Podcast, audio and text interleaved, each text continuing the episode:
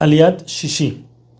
Aparte de la prohibición de robar, tenemos otra prohibición extra, que significa en la tierra de Israel, si uno tiene su cerca que divide entre su terreno y el de su compañero, uno tiene la prohibición de pasar la cerca y acercarla más a la casa de él para agrandar mi terreno. Aún que eso es robar, es verdad.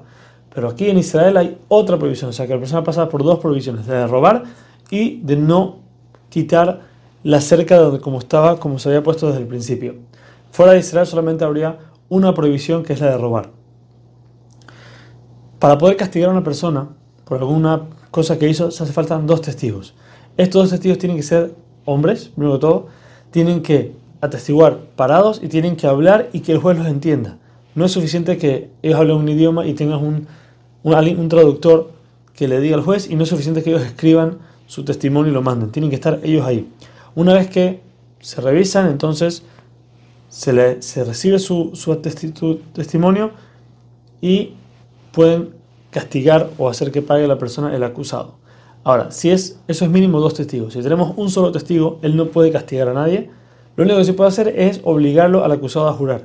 Si una persona le debe plata a otra, le dice no, yo no te debo nada, y traigo un testigo que sí me debe plata, el acusado debe jurar que él no me debe, como él está diciendo. Ahora, tenemos la ley de los edim los testigos mentirosos. Si tenemos dos testigos que vienen a testiguar algo y se les encuentran mentirosos, ahora, ¿cómo yo sé si son mentirosos? Porque si él viene y dice, mira, este, esta persona mató, y vienen dos testigos y me dicen, esta persona no mató, yo no sé quién es el mentiroso. Pero, si vienen dos testigos y dicen, ustedes no pueden haber testiguado eso, porque lo que están diciendo es mentira, ¿cómo yo sé? Es porque ustedes estaban con nosotros en otro lugar.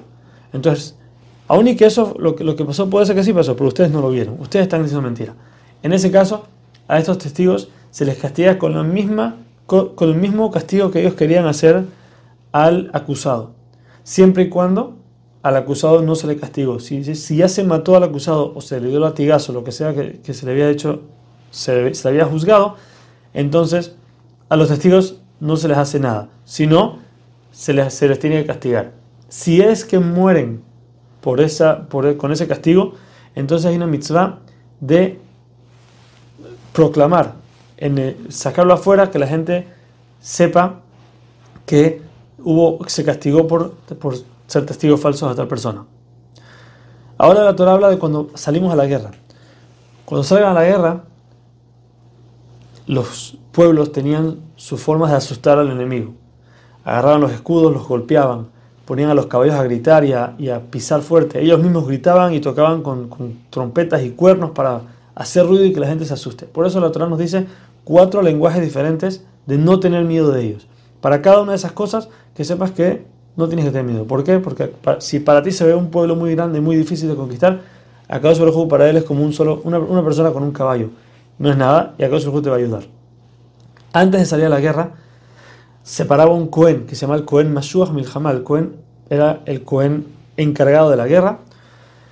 Y le hablaba al pueblo, le hablaba de forma para alentarlos y que no tengan miedo. Y también les decía tres cosas. Primero, toda persona que construyó una casa y no la inauguró, o plantó un viñedo y no pudo comer sus frutas, o se comprometió con una mujer y no se casó con ella, toda esta gente tiene que regresar a su casa. ¿Por qué? Porque el dolor de perder de esa persona muera y alguien más se lleve lo que él construyó, lo que él plantó o a su esposa, es muy doloroso, por eso tienen que regresar. Por último, los policías les decían al pueblo que todo el que tenga miedo también tiene que regresar. Miedo, hay discusión en la Gemara, se refiere miedo en verdad que no, no puede aguantar la guerra, o se refiere a una persona que tiene miedo de los pecados que tiene, que hizo. Toda esta gente salen juntas, o sea, para no avergonzar al que, al que tiene miedo. Entonces todo el mundo sale junto y no sabe si es que salió porque se casó o porque tiene miedo, y así no avergüenzas a nadie.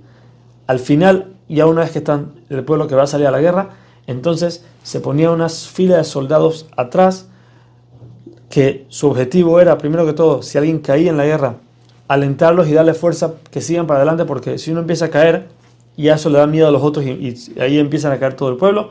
Y segundo, si alguien se quería escapar de la guerra, ellos tenían palos con los que tenían permiso de reventar a cualquier persona que no quiera seguir en la guerra.